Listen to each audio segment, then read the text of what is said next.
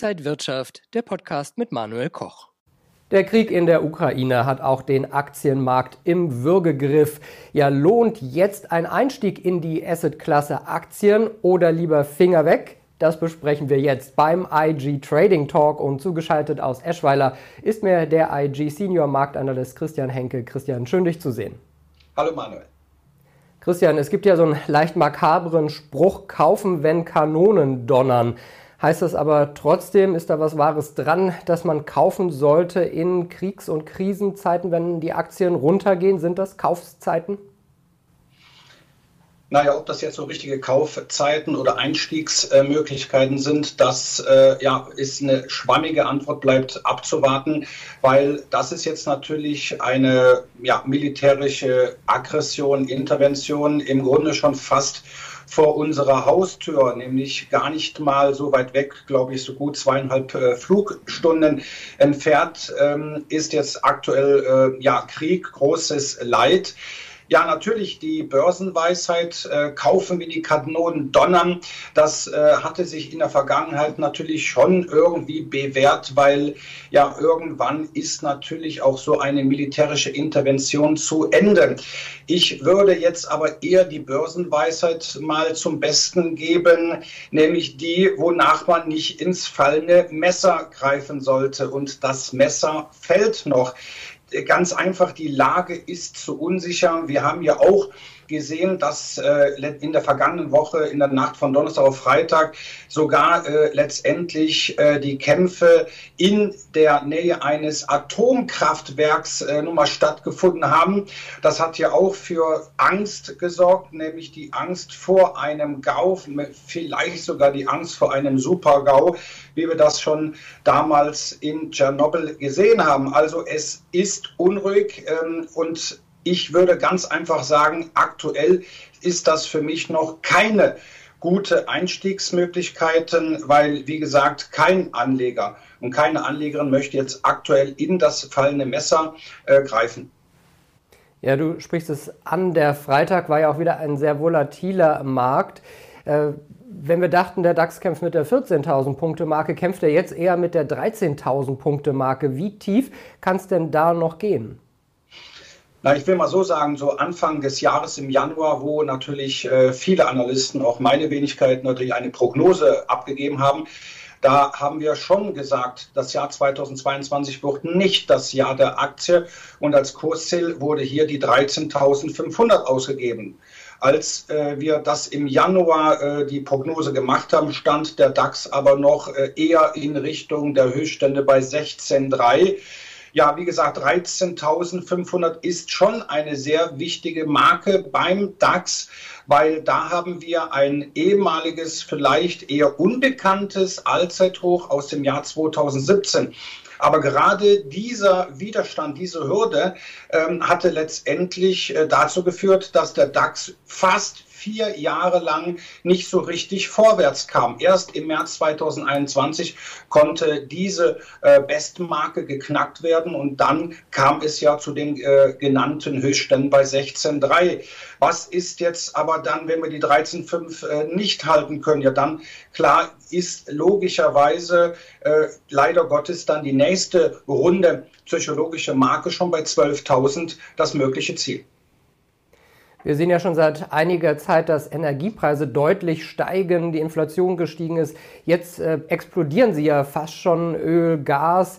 Sehen wir da jetzt die nächste Rohstoffhosse?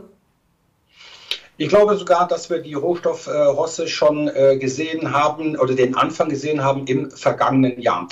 Ähm, schon vor dem Einmarsch der russischen Bodentruppen in das Nachbarland Ukraine äh, waren ja schon die Energiepreise auf Rekordjagd. Das haben wir alle nun mal, äh, wenn wir an der Tankstelle standen, schon gesehen. Ähm, letztendlich sehen wir aber nicht nur bei den Energiepreisen eine äh, deutlich steigende äh, Preise und Entwicklung, sondern auch letztendlich auch bei anderen Gütern des alltäglichen Lebens. So, das heißt also, die Rohstoffpreise steigen. Das führt letztendlich dazu, dass die Inflationsspirale sich schneller dreht. Und ja, wie wir das ja schon mitbekommen haben, die US-Notenbank äh, Fed wird wohl jetzt am 16. März an der Zinsschraube drehen und die Erwartungen sind teilweise schon, dass wir fünf bis sieben Zinsschritte in diesem Jahr noch sehen werden. So, und das äh, sorgt natürlich nicht nur an den Aktienmärkten, sondern auch an den Anleihen, Anleihenmärkten zur Verunsicherung. Aber nochmal auf die Rohstoffe zu kommen.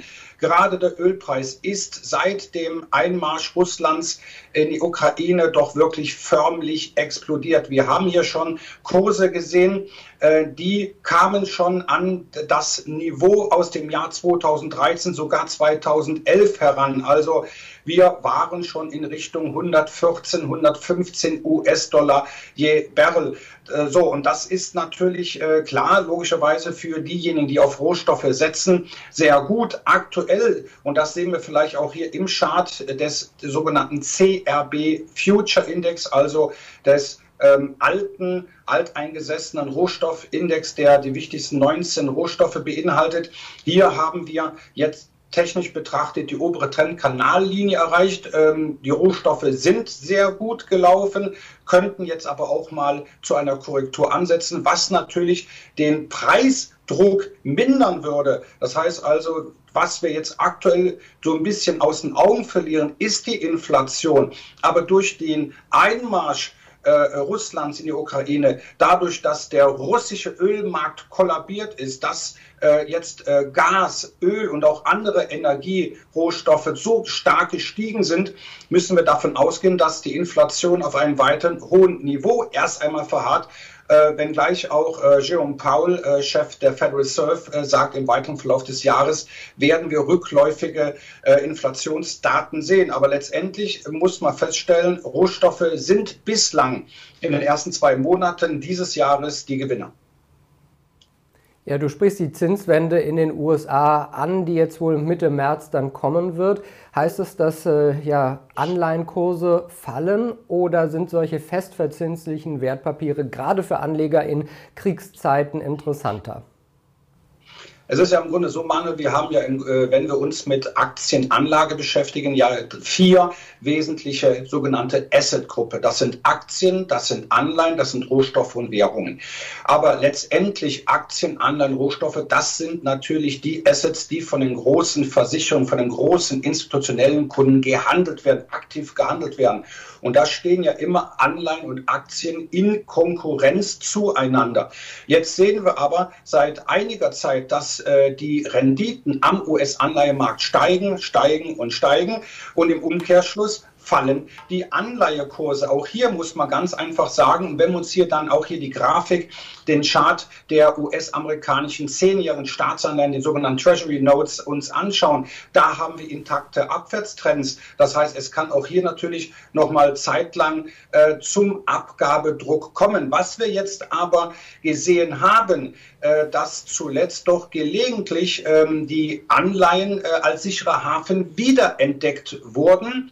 Das hat jetzt noch nicht zu einer Trendwende geführt, aber das kann natürlich auch schon sein, gerade dann, wenn jetzt Rohstoffe heiß gelaufen sind, gerade dann, wenn Rohstoffe jetzt konsolidieren, dass dann vielleicht doch diese festverzinslichen Wertpapiere doch dann eher gefragt werden. Ja, die sind so stark gefallen, dass vielleicht schon die ein oder anderen Marktteilnehmer sagen, ja, jetzt ist es vielleicht doch mal jetzt der, der Punkt, äh, die Zeit gekommen, um einzusteigen. Aber Fakt ist, dass Aktien, dass Anleihen aktuell nicht gefragt sind und das Interesse an Rohstoffe ist weiterhin sehr groß. Christian, jetzt vielleicht nochmal zusammengefasst für Anleger. Wie sollte man seine Strategie denn aktuell wählen in so schwierigen Zeiten? Naja, es ist im Grunde eigentlich so, und da kommen wir nochmal zum äh, Anfang unseres Gesprächs zurück, kaufen, wenn die Kanonen donnern.